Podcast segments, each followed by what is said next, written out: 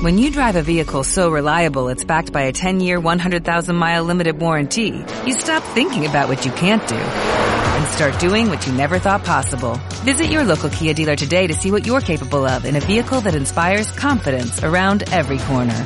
Kia, movement that inspires. Call 800-3334-KIA for details. Always drive safely. Limited inventory available. Warranties include 10-year 100,000-mile powertrain and 5-year 60,000-mile basic. Warranties are limited. See retailer for details.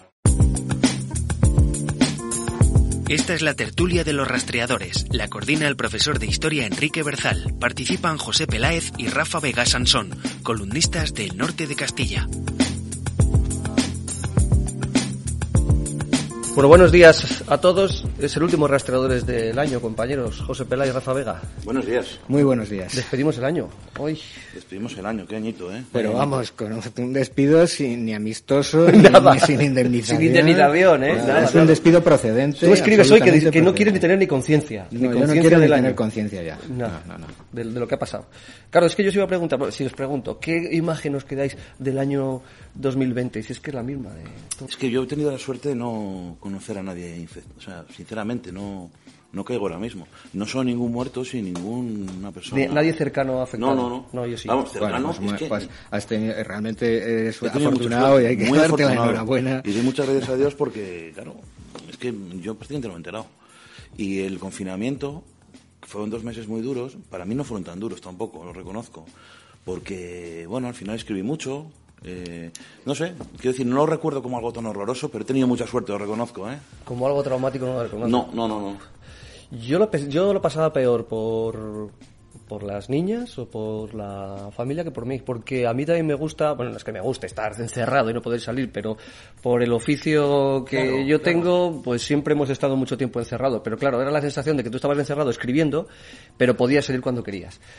Eh, y luego después también a mí lo que me agobiaba muchísimo y nos agobiaba a todos era el ritmo trepidante de contar los muertos, de contar los contagios. Eso yo creo que fue... que Y otra cosa que yo he pensado yo, no sé si estáis de acuerdo, habrán pasado muchas más cosas al año seguramente, pero todo ha quedado, eh, o nubilado, todo ha quedado bajo el, el manto de la pandemia. y Bueno, habrán es que- ocurrido más cosas. Es que socialmente eh, vamos a vivir un estrés postraumático, es decir, porque lo que, lo que tú hablas del confinamiento, eso fue un trauma, un trauma social importante. Es decir, todos vivimos una situación que no habíamos ni siquiera sospechado nunca o que habíamos visto en alguna película eh, con alguna distopía. Pero lo cierto es que al final eh, el año mm, eh, el, el año ha terminado, hemos podido sobrevivir a él y yo creo que queda algo muy duro, que es el invierno, este invierno nuclear Claro, en el que nos vamos ¿eh? a meter. Es decir, la, la catástrofe, la catástrofe es una, la oleada es una, pero ahora hay que reconstruirse. Vamos a tardar más de un año en reconstruirnos. Probablemente no nos reconstruyamos del todo. Muchas cosas no van a volver. Y, y en esa estamos. Yo creo que todavía estamos eh, entontecidos por la, por la, bofetada que, que se nos ha pegado, incluso al ego, ¿eh? Quiero decir, a esa, a esa todopoderosa sensación que tiene la humanidad de que lo domina y lo, control, eh, lo controla todo.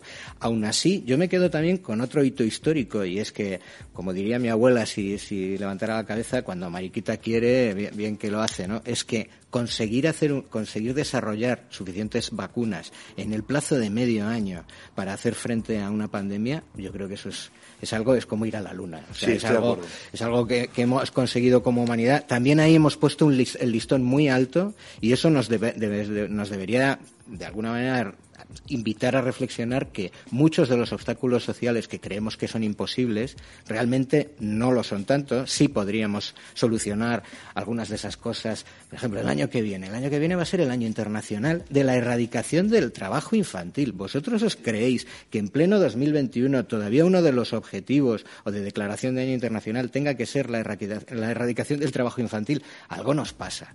O sea, tenemos un, un serio problema de desarrollo Pues sí. eh, social, ¿no? Sí, eh, como decía Ute, no todo fue naufragar. Eh, tiene razón, lo de la vacuna es una cosa que nos lo dicen en marzo y no nos lo imaginamos. O sea, que vamos a estar vacunándonos a final de año. Y ya no ha cumplido prácticamente nada de lo que dijo, pero esto sí, hay que reconocérselo. No, no, dijo que tendríamos vacuna a final de año, que yo me partía, y no, y la estamos teniendo y hay que reconocérselo. Y se ha hecho un trabajo increíble, pero ha habido más avances, ¿eh? Por ejemplo, toda la digitalización que ha sufrido la sociedad española, las empresas sobre todo para teletrabajar y tal, en cuestión de meses, yo creo que es quizá un, camino que, que de modo natural se había recorrido en años. En algunos sectores sí. Yo soy publicista, en mi sector sí. Sin duda, ¿eh? y en muchos otros también. Entonces, toda esa digitalización, todas estas herramientas que, como Teams, Zoom, no sé qué, todo esto que tenemos todo el mundo, todos los abuelos ya saben hablar directamente por Skype con los nietos, o sea, ha habido una digitalización muy grande. Y eso también yo creo que es, que es digno de elogio. Y sobre todo, que si nos dicen, a mí me dicen hace dos o tres años, que iba a haber dos meses de todo el mundo en casa y los bares cerrados y todo el mundo cumpliendo, y no me lo hubiera creído. Que la gente sea tan sumamente, joder, obediente, iba a decir, disciplinada, ¿no? Y lo está haciendo. Y hemos caído en la cuenta de que el sistema económico que tenemos no puede parar. No puede parar, es imposible parar. O sea, fíjate, eso mucha gente también me lo decía, eh, pero si es muy fácil meterse todos en casa, venga, 15 días en casa, no se mueve ni Dios y se acabó el virus. No, es que no se puede parar el sistema económico no se... Es que no habría comida en los frigoríficos, es que no habría gas para calentarse. Pero porque, porque es inestable, es decir, nuestro sistema económico se basa en el movimiento continuo, es decir, en un crecimiento falso, en una especie de, delirio, eh, en una patada hacia adelante. Es como jugar al mus y envidar hasta el infinito, nunca levantar las cartas, nunca levantamos las cartas, es verdad, estamos dos más, diciendo dos más, dos más, yo, pues yo cinco, pues con las tuyas diez más. Y, y aquí, en el momento que levantas las cartas, es la ruina, es la catástrofe y se acabó, se acabó el juego, ¿no? Porque es el gran juego de la mentira de esta economía de crecimiento perpetuo que, bueno, pues es absolutamente insostenible. Eso sí que es verdad que yo creo que hemos descubierto que no puede ser. Y que la sanidad pública es un factor de rendimiento económico. Que esto es algo que la gente, bueno, la gente, ciertos políticos de, sobre todo de la derecha más derecha, tienen que entender que sin sanidad pública no se puede ganar dinero. O sea, si la gente se muere, la gente no tiene una atención mínima, bueno, mínima no, una atención como Dios manda, es imposible que se gane dinero, porque no hay economía tampoco que, que sostenga esto. Entonces, esto es algo que también creo que nos tiene que hacer reflexionar como sociedad. Las dos cosas, que sin, que sin economía no hay sanidad y que sin sanidad no hay economía. O sea, esto... Y además, eh, yo el otro día me acordé de vosotros, porque estuve viendo, ¿os acordáis cuando hablamos del primer vacunado en Inglaterra que se llamaba William Shakespeare? el primer vacunado en Castilla y León se llamaba Aureo. Fíjate qué nombre más bonito. De oro, ¿eh? esto hay que destacarlo. Se lo vamos a decir a los ingleses también. de Valle del Duero. exacto. Sí, señor. Oye, que es que ayer se aprobaron ya los presupuestos de, definitivamente del Ayuntamiento de Valladolid. Se ha consumado esos presupuestos que dice el alcalde que son los que más apoyo democrático han cosechado. 17 de 27 concejales yo particularmente me quedo más con la imagen política que con las cifras económicas, que es imposible que tengamos todas las cifras a detalle en la cabeza, pero me quedo con las declaraciones que ha hecho el concejal de Ciudadanos, Pablo Vicente, que hoy dice estaremos vigilantes, muy vigilantes para que este presupuesto con el que estamos de acuerdo se cumplan. Bueno, para eso están, eso claro, su papel. Sí, pero fíjate, y eso me recuerda a lo que podía haber hecho Ciudadanos a nivel nacional estar vigilante al cumplimiento de un acuerdo con Pedro Sánchez que evitase, es decir, previamente haber pactado con Pedro Sánchez por parte de Albert Rivera, estar vigilante a ese pacto para evitar lo que hoy en día estamos viendo. Entonces, lo que Ciudadanos está haciendo en Valladolid a mí me parece bien, siempre y cuando se demuestre que las cuentas municipales, yo la letra gorda que he leído parece bastante bastante coherente, es decir, hay una inversión importante, hay un incremento, yo creo, sustancial de inversiones respecto del año pasado. Todo lo que se nos dice pues parece bastante coherente, pero políticamente me parece que Ciudadanos está cumpliendo a nivel local lo que tendría que haber cumplido a nivel nacional. Por lo tanto, yo si alguna vez he reprochado algo a Ciudadanos, ahora me callo y digo que están bien lo que están haciendo. Sí, eh, no me he estudiado los presupuestos a fondo, como es natural, y no quiero decir, y no tampoco quiero hacer grandes tal, porque bueno, pues porque hay puntos que desconozco, pero sí que tengo puntos tres detalles. Em, dejamos para el final la última, si queréis, que es sería el tema de soterramiento, que a lo mejor por entidad merece tal, pero en principio parecen unos presupuestos inteligentes y moderados, sensatos, equilibrados y, prudentes, vamos a decirlo, ¿no? En, los cuales, por poner dos peros, yo tengo la sensación de que no hay el suficiente, la suficiente creatividad y la suficiente imaginación para la reconstrucción que necesita toda la economía nacional, pero también la local. Vamos a tener que reconstruirnos hay que reconstruir la hostelería, hay que reconstruir el turismo, hay que reconstruir muchos sectores que han quedado totalmente arruinados. O sea, no existen. Hay sectores que no existen directamente, como un hotel. o como el turismo en general. Entonces, tengo la sensación, me tampoco podemos pedir que en un presupuesto esté detallado hasta el final qué se va a hacer, con lo cual prudencia, ¿no? Pero tengo la sensación de que em, hay muchísimo más mm, foco en lo que yo me gusta llamar las pijadas de Sarabia, ¿vale? O sea, en que la, economía circular, sostenible, verde, la limpieza, tal, que está muy bien, pero que, bueno, que donde hay que poner ahora mismo el 100% del foco es en reconstruir una economía, en mi opinión. Ese es el modelo de ciudad en el que yo creo ahora mismo, ¿no? O sea, foco, reconstrucción. Y ahí no sé si estamos eh, dando todo lo que tenemos que dar. He visto que cosas en el polígono Argales, que hay tal, que, pero me parece poco. A mí me parece poco. A mí, a mí, me, a mí me da la sensación de, bueno, pues la verdad es que estoy como vosotros, quiero decir, no me he leído los presupuestos de cabo a rabo. Parece que, por ejemplo, Pilar del Olmo sí y le han parecido pues grises, aburridos, anodinos. Yo, yo, ahí, no sé, ahí, ahí dudo un poco eh, incluso de qué es lo que tiene que ser un presupuesto. No sé si para conseguir unos, unos presupuestos asombrosos, sorprendentes, con finales inesperados, pues por los tiene que redactar Pérez Gellida, nuestro compañero, y que Pilar del Olmo, pues, y que el alcalde pues, eh, contrate a alguien que redacte unos presupuestos pues como es debido, con sus capítulos con su planteamiento y, su, desenlace. Exactamente. Una, una buena novela gráfica que será por ilustradores en Valladolid, hombre. que Yo creo que, que, mm, Pilar de Lombo pide, el PP pide unos presupuestos también un poquito más brillantes en ese sentido. Y no sé si es el momento. Estoy, con, estoy contigo, José, por una razón, porque creo que sí que son los presupuestos de la reconstrucción, pero apelan al diálogo social. Entonces, esa creatividad de la que tú hablas, y estoy completamente de acuerdo, es una creatividad que va a depender de todos. Son unos presupuestos que tienen, van, a, aumentar, en cierto modo, esa partida de presupuestos participativos. Yo creo que son unos presupuestos que van a esperar a, poner en el detalle cuáles son las necesidades de cada uno de esos sectores. Estoy contigo, evidentemente, el sector de la hostelería está, ha desaparecido y hay que reconstruirlo desde cero, pero claro, como otros tantos. Vamos a ver desde enero, desde febrero, cuando se empiece a normalizar la cuestión de la salud, que es la, la prioritaria, la primordial, vamos a ver por dónde realmente, cuál es la cintura que tienen estos presupuestos, cuál es su capacidad de adaptación a las necesidades. Porque eso sí que creo que tienen que ser unos presupuestos. No sé si grises como John Wayne o anodinos como Spencer Tracy o tienen que ser divertidos como Leo Harlem. Pero sí que tienen que tener capacidad de adaptación. Que llegue marzo, que llegue abril, que llegue junio, llegue junio y que en ese momento, planteando las necesidades eh, económicas de la ciudad, pues esas necesidades se cumplan y, se, y prosperen. También hay otra crítica que se les ha hecho, que es el incremento de la, de la, de la deuda, cuando ya hay una gran contradicción. Es decir, por un lado no puede ser gris, anodino y continuista, y por otro lado reprochar también que, sean los presupuestos del incremento de la deuda. Estamos en una situación crítica en la que tiene que incrementarse la deuda. Estamos en una economía de guerra. esto, esto parece que tampoco lo hemos entendido del todo. Queremos mm, comparar años de bonanza con años de, de escasez. Queremos comparar las vacas gordas con las vacas flacas. Y ahora vamos a vivir unos años de austeridad, de escasez y, nuestra calidad de vida se va a ver mermada, queramos o no. Y eso no va a depender ni de, la capacidad de un político, ni de un partido político, ni de una ideología, ni de un programa electoral. Esto va a depender del trabajo de todos y de, y de que todos podamos, bueno, pues ser lo suficientemente razonables como para saber que si hay que poner un granito de arena en un momento dado, se ponga. Y que hay que ser valiente.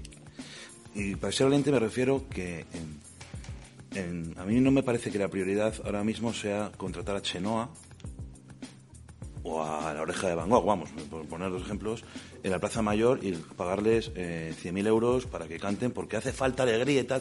Mira, no es el año, de verdad, o sea, no es el año de Chenoa ni a nadie, o sea, habrá que hacer una fiesta, seguramente, ojalá que en septiembre estemos mejor, pero que es que hay gente pasándolo muy mal. No digo hostelero solo, que es que me estoy acordando de Delibes, de nuestro querido Delibes, decía que mientras un niño pasara hambre en esta ciudad, es, absurdo e incluso inmoral pensar en otras tonterías. Bueno, pues tampoco vamos a caer en eso, porque tú lo has dicho alguna vez, Rafa, estoy muy de acuerdo, si no, no haríamos nada más que alimentar hasta el último tal. Hay más cosas que hacer, hay que hacer cultura, hay que hacer tal. Pero mm, esa austeridad de la que hablas a mí me parece muy inteligente en este momento. O sea, es una economía de guerra, es un momento de guerra, de reconstrucción. O sea, ha habido una guerra aquí. Hay que reconstruir mm, cada uno en sus competencias y eso va a hacer que nos tengamos que endudar y por lo tanto que haya que recortar en otras cosas durante unos añitos. Y la gente lo va a entender. recurrir a la deuda ha sido no es de por sí malo. No, no, es decir, no. siempre y cuando puedas afrontar esa deuda, evidentemente. ¿no? A mí hay otra cosa también que me preocupa en este sentido. Es decir, estabais hablando de la recuperación económica a nivel local. Claro, eh, los presupuestos del ayuntamiento llegan a donde llegan y las competencias del ayuntamiento llegan. a donde- Ayer leía, fíjate, que creo que se han pagado en competencias impropias, es decir, competencias de otras administraciones que ha asumido el ayuntamiento porque no ha quedado más remedio, creo que en torno a 25 millones de euros. Es una pasada eso. ¿Qué pasa? Y también la gente nos confundimos mucho porque hay una serie de competencias que eh, son de la Junta de Castilla y León, otras del ayuntamiento. Esta carretera, pues es lo que siempre han explicado todos los alcaldes. Van a, a, eh, la gente se acerca al despacho para quejarse de que el centro de salud, mire usted, el centro de salud es competencia de la Junta de Castilla y León. ¿Qué quiero decir con todo esto? Que la recuperación económica sería muchísimo más efectiva si las dos grandes administraciones que tienen las competencias, que son el Ayuntamiento y la Junta de Castilla y León, remasen en la misma dirección. A mí lo que me preocupa mucho es el enfrentamiento perpetuo que hay entre IGEA y Puente, Puente y IGEA, es decir, este, esta especie de, de pelea de gallos que al final lo que hace es esterilizar las voluntades y, y los esfuerzos. Y, y por eso a mí me gustaría que las dos Fíjate, es que administraciones en una en comunidad autónoma en la que ese planteamiento y esa, y esa hostilidad ha existido siempre, porque en el- cuando teníamos de alcalde a Javier León de la Riva, tampoco se llevaba, tampoco se llevaba excesivamente bien con el gobierno, los gobiernos regionales, porque es que la comunidad autónoma de, Castilla y León es una comunidad que, eh, que en la que conviven varias identidades, esas identidades parece que no se llevan del todo bien, hay ciertas rivalidades en el reparto institucional, ni siquiera se admite la, capi- la capitalidad de facto, de hecho, de, de, de la ciudad de Valladolid, que demográficamente, evidentemente, tiene mayor peso específico que ninguna otra otro territorio de la comunidad, y estamos siempre a la gresca con eso. Cuando encima en- los partidos no son coincidentes, no son- no- los gobernantes no son del mismo partido, eso todavía se polariza muchísimo más. Pero es que aunque no lo, aunque no fuera así, el tiempo nos ha demostrado, la historia nos ha demostrado que nunca ha habido una buena relación entre el gobierno local de Valladolid con la Junta, jamás la ha habido. Y parece que jamás lo va a haber porque esta Junta de Castilla y León es una Junta con, con- como ya digo, con varias identidades y que hay que, parece que hay que repartir constantemente de una manera injusta, mm, yo creo, porque no se reparte demográficamente, hay que repartir voluntades políticas que no tienen absolutamente nada que ver con la necesidad administrativa. ¿no? Totalmente de acuerdo. La Junta de Castilla y León siempre ha sido ha actuado muy, de modo muy acomplejado con, con Valladolid. Como están aquí, casi todos, y trabajan aquí, y están aquí, y ven aquí, y viven aquí, eh, tienden a tener, bueno, pues un, un poco de complejo y de culpa. Entonces intentan no invertir aquí, para invertir en Soria, en Medina del Campo, en, en Ponferrada, en el Bierzo, en el- la Arena de San Pedro, en el Barco de Ávila. Y siempre ha pasado. Yo creo que ese es uno de los motivos por los cuales nunca ha habido un, un presidente de la Junta de Valladolid, ni creo que le haya. Ni lo va a haber. Ni creo que lo haya, porque no, no le votarían, porque bueno, ya está, Valladolid, el centralismo, llevándoselo todo, pero es totalmente al revés. Nos pasa un poco como con Madrid, tenemos la fama, pero que luego no, la inversión no corresponde a la población, desde luego.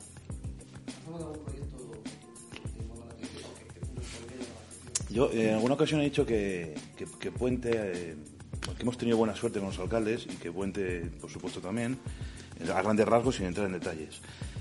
Em, pues a Puente le faltaba una gran obra, yo creo. Igual que León de Arriba o, Bolaños hizo mucha obra en, el- en los barrios y León de Arriba en el centro, se visibilizó mucho su mano. Eh, Puente no. Eh, en mi opinión, también culpa de, de Sarabia, como casi todo lo malo de este, de este ayuntamiento. Pero parece que por fin, después de seis años, se ha puesto las pilas y va a hacer una gran obra. Y en mi opinión es muy acertada. El, el PP. Bien, perfecto, pero el PP sigue ahí machacando, machacando y machacando con el soterramiento, que a mí me parece ya, es decir, el raca raca, es decir, dejadlo ya. O dejadlo ya. Aquí quién está actuando de modo prudente, sensato, responsable, equilibrado, contenido, austero y en general mm, más parecido a una economía de centro derecha, eso es Carpuente. O sea, no Pilar del Olmo, que es quien quiere tirar la, la- la casa por la ventana, hacer inversiones imposibles que no podemos permitirnos, que, no, que desde el Ministerio de Fomento no te van a sufragar y que endeudaría a los vallisoletanos en un momento como el de ahora encima que es que no tiene sentido. Con lo cual yo estoy muy en favor de, de esta prudencia y de esta mesura y de esta gran obra que va a ser por fin eh, a- a- a empezar por el túnel de labradores, pero hay más previstos para de alguna manera eh, acabar con esto porque es una gran fractura la había en, en Valladolid. Y, y- y se forman guetos y, se están formando en esta ciudad guetos, que nunca los ha habido. Cada vez hay más. Entonces, a mí esto me parece una gran idea y espero, a ver si en estos dos, tres años, ¿no? Porque es que Hay elecciones en 2023, ¿no? Empezamos 2021. O sea, quiero decir, mm, aunque no, no nos lo creamos, empieza a haber ya pre-campaña por ahí en 2022, ya el año antes. Entonces, bueno, pues vamos a empezar a ver mucha obra y mucho lucimiento, ¿no? Pero vamos, yo creo que es necesario. Pues eh, yo, fíjate, hablas de la gran obra de Óscar Puente y de tal. Yo es que creo que la gran obra de León de la Riva fue el soterramiento, y es la historia de la- del gran fracaso. Es decir, el gran fracaso de esta ciudad, un fracaso sin precedentes en los últimos 200 años, por lo menos, ha sido precisamente el fracaso del soterramiento que- en, en el que se empeñó eh, para pasar a la historia Javier León de la Riva. Y en esas estamos. Porque lo fiaba todo a la rentabilidad del ladrillo. porque todo lo fiaba a la especulación Sí, del, del- no lo he del terreno, decir, a la especulación. Entonces, eso, eso sí que nos ha machacado, esa factura la vamos a estar pagando durante generaciones. Y bueno, tú hablas, tú hablas de, de Sarabia, yo quiero romper una lanza por Sarabia, porque yo creo que precisamente es la mesura de Sarabia la que ha puesto encima de la mesa la capacidad de poder hacer un, crear una solución, una costura, esa costura ciudadana para evitar precisamente los guetos, con la que yo no estoy del todo de acuerdo. ¿eh? A mí me pasa con esta costura de Sarabia y de Puente un poco como con las zanahorias, que no las soporto, pero sé que son sanas, que son buenas y me las tengo que comer. No las voy a disfrutar jamás. Yo siempre he querido que hubiera un soterramiento. Yo siempre he querido que eso fuera un bulevar. Yo siempre he querido que realmente no hubiera que coser el este y el centro de, de la ciudad de Valladolid, sino que todos, todo fuera un uno y que la gran almendra pues llegara hasta la ronda. ¿no? Eso es lo que yo he querido. Lo que hemos querido la mayoría de los sí. vallesoletanos. Pa- posible o este no, cajón. Lo que sí es cierto es que, bueno, ha habido que inventarse una solución, una solución lógica, una solución asequible a las posibilidades que tenemos todos. Y esa solución es esta costura. Hemos visto, por ejemplo, ya el túnel que se ha hecho en la Plaza Rafael Cano, eh, ese túnel más amplio, que yo creo que, bueno, ha conseguido, mm, de alguna manera, bueno, pues sí, desde luego mejora. Es entre, entre un paso angosto eh, y peligroso a una plaza, pues con un poco más abierta, con una obra de ingeniería, pues realmente notable, pues sí, las cosas mejoran. Pero entristece muchísimo porque la barrera ferroviaria va a estar ahí, va a permanecer y, como tú dices, socialmente esa barrera no va a permitir que haya una permeabilidad social, porque barrios como, la, como las Delicias cada vez se están aislando más, barrios como Vadillos o Pajarillos también, y yo creo que ahí habría que hacer otro tipo de actividades, otro tipo de actuaciones dentro de esos barrios, no solo esa remodelación que se hace con Pladur, de bueno, vamos a forrar de Pladur las casas del 29 de octubre, mira qué majas, qué monas, qué bien quedan, porque eso también se hizo en la rondilla, lo hizo el PP en la rondilla y tampoco sirve de mucho, es decir, pasados los años las humedades aparecen, los desconchones también y, y y con vinilo no puedes decorar las cosas. Eso también habría que decírselo a Ronaldo por- Sí. por, lo que por lo que ha hecho en el estadio, ¿no? Pero yo creo que, que, que, como dices, pues va a ser la gran obra de Óscar Puente, aunque no creo que fuera la gran obra ni que él quería, ni que Sarabia quería, ni que los Bueno, yo, vallesoletanos queríamos. yo ¿no? pienso, fíjate, que Oscar Puente quería el soterramiento, pero que Manuel Sarabia, y Valladolid toma la palabra, nunca quiso el soterramiento. Creo, yo estoy convencido de que nunca lo quisieron, de que ellos prefirieron esta otra solución, pero desde el principio. Y es más, yo creo que Oscar Puente, eh, bueno, pues se ha plegado a la voluntad de sus socios, también teniendo en cuenta toda la catástrofe del ladrillo, y ha visto esta solución. Evidentemente, si ves las imágenes de la maqueta que el otro día publicaba el norte de Castilla de cómo será el futuro, pues claro, te quedas alucinado, ¿no? Sobre todo comparándolo con el, cómo está el túnel de Labradores, que es una vergüenza, ¿no? y cómo se inunda cada dos por tres y tal. Pero claro, a mí también me preocupa lo que dices tú. Esto va a procurar, va a traer que el- esa solución a la segregación histórica de los barrios, que la, la vía del tren siempre ha sido la frontera. Es decir, siempre se decía históricamente, siglo XIX, lo que está detrás de la vía son los pobres, es la, la otra, el otro Valladolid, ¿no?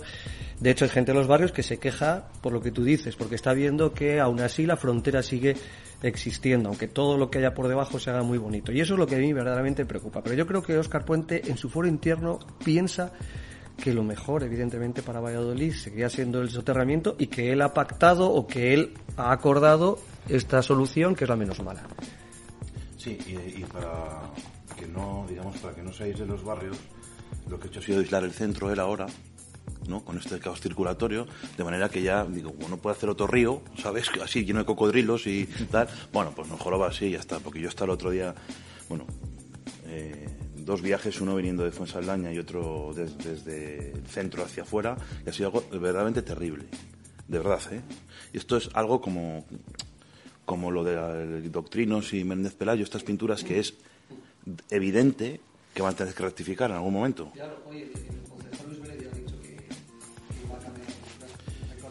No queda otra. Es que, decir, esto no tiene ideología ni color político, es una chapuza.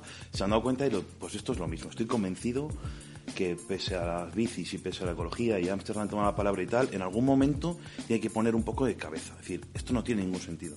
No puede ser que desde el puente mayor, o sea, desde el puente de Poniente, desde la raqueta esa que hay en, en la feria de muestras, solo puedas entrar al centro por el puente de Poniente, un carril, sigues por un carril hasta Fuente, hasta Fuente Dorada, no puedes tirar a del Castillo, hay que bajar por la Bajada Libertad, todos los coches que entran por ahí. Es que es algo terrible. Realmente estuve media hora, media hora, para, desde, desde Poniente hasta ahí. Y bueno, esto es increíble, verdad. Es cierto que no es siempre, pero es un caos que no tiene sentido. No tiene sentido tener un carril libre. Para, nada, para la nada. Pero bueno, acabarán rectificando seguro, yo creo.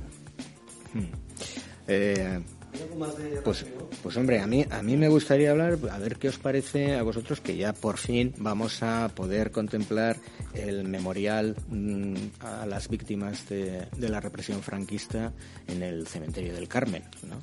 Yo a ese respecto, es verdad que hace unas, unas semanas, hace un par de semanas, una cosa así, Francisco Igea escribió un, un artículo en el periódico hablando y matizando y queriendo matizar de alguna manera que, bueno, pues eh, la postura del Partido de Ciudadanos no era la postura de la equidistancia, pero que sí que había que, no había que olvidar nunca que en el bando republicano, la verdad es que me cuesta hablar de bando republicano porque yo creo que en, el bando republicano no había un bando, había varios, pero bueno, en, realidad él, él, habla del bando republicano, también hubo cierta represión y demás, y bueno, a a raíz de aquello, pues eh, sí que es verdad que Pablo García Colmenares escribió otro artículo en respuesta a, IGEA, pues bueno, haciéndole en cierto modo el gesto y diciéndole que bueno, que cuando un político que no entiende de historia o que por lo menos no es un experto en historiografía, eh, como lo es Enrique y sobre todo en historia contemporánea, se mete a hablar de estos temas, pues probablemente resbale. Y esa, y esa equidistancia en sí no es tal. Yo creo que ahí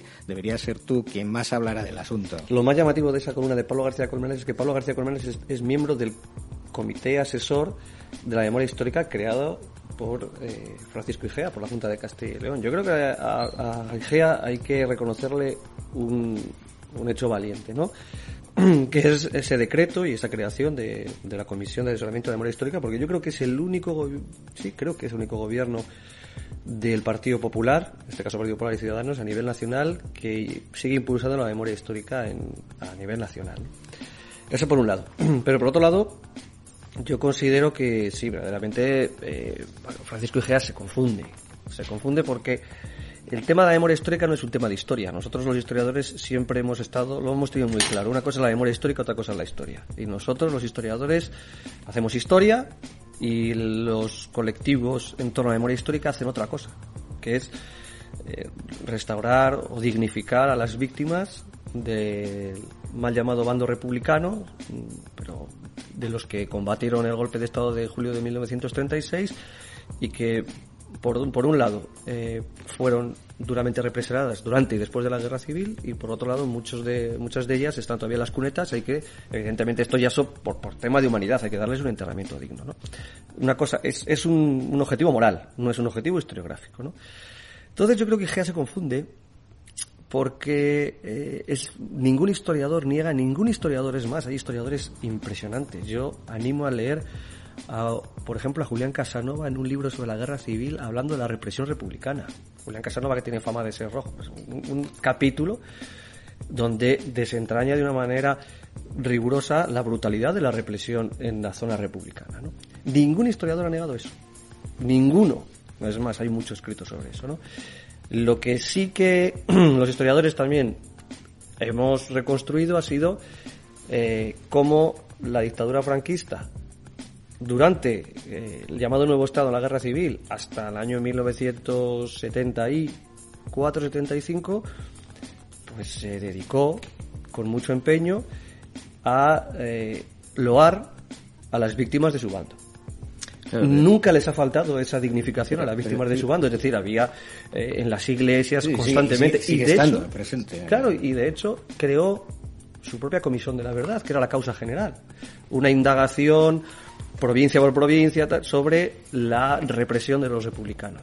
Mientras las otras víctimas pues eran despreciadas o se recurría a ellas para rellenar el Valle de los Caídos porque evidentemente había que rellenarlo y por eso se recurre a ellas. Entonces, ¿qué es lo que, qué es lo que ocurre? Pues que a mí me parece una cosa completamente de sentido común el hecho de que también a esas víctimas que defendieron la legalidad republicana y que muchos de ellos yacen en, en, fosas comunes se les restaure la dignidad.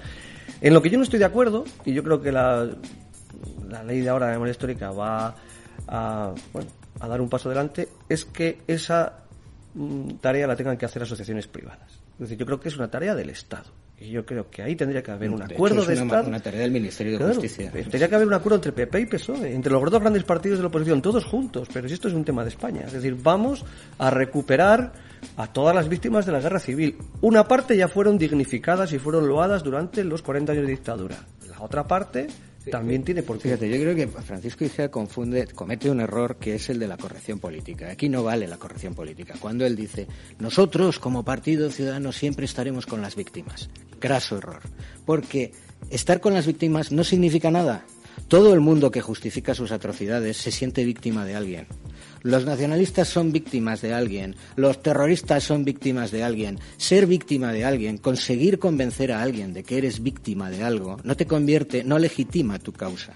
Es decir, aquí la causa no es una cuestión de estaremos con las víctimas. No, estarás con la legalidad, estarás con la legalidad vigente porque se supone que la legalidad vigente en un momento dado, y por lo menos revisada históricamente, era la que era, fue la que fue y que fue de alguna manera pues conculcada. Ese es el problema. Y el problema de la reconstrucción de la memoria histórica, como muy bien dices, y estoy completamente de acuerdo contigo, es que es un problema judicial. Es un problema de Ministerio del Interior y Ministerio de Justicia. Estamos hablando de levantamiento de cadáveres, puros y duros, no de excavaciones en Atapuerca. Y no se trata de, mezclar churras con merinas. No estamos haciendo unas excavaciones, aunque sean arqueólogos los que estén atendiendo esta cuestión.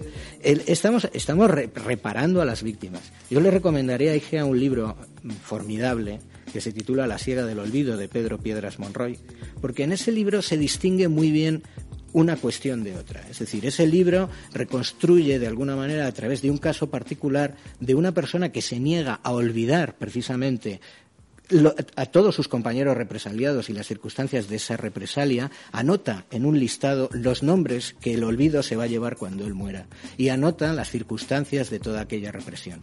ese libro desvincula totalmente lo que es la reconstrucción histórica, lo que es eh, el estudio historiográfico de los hechos con la recuperación, con la memoria, con la preservación de la memoria, no recuperación, con la preservación de la, eh, la recuperación, la preservación de la memoria de los represaliados.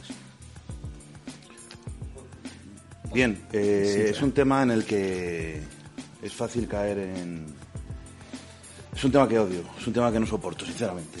me da mucha pena todo y me, produce malestar hablar de ello.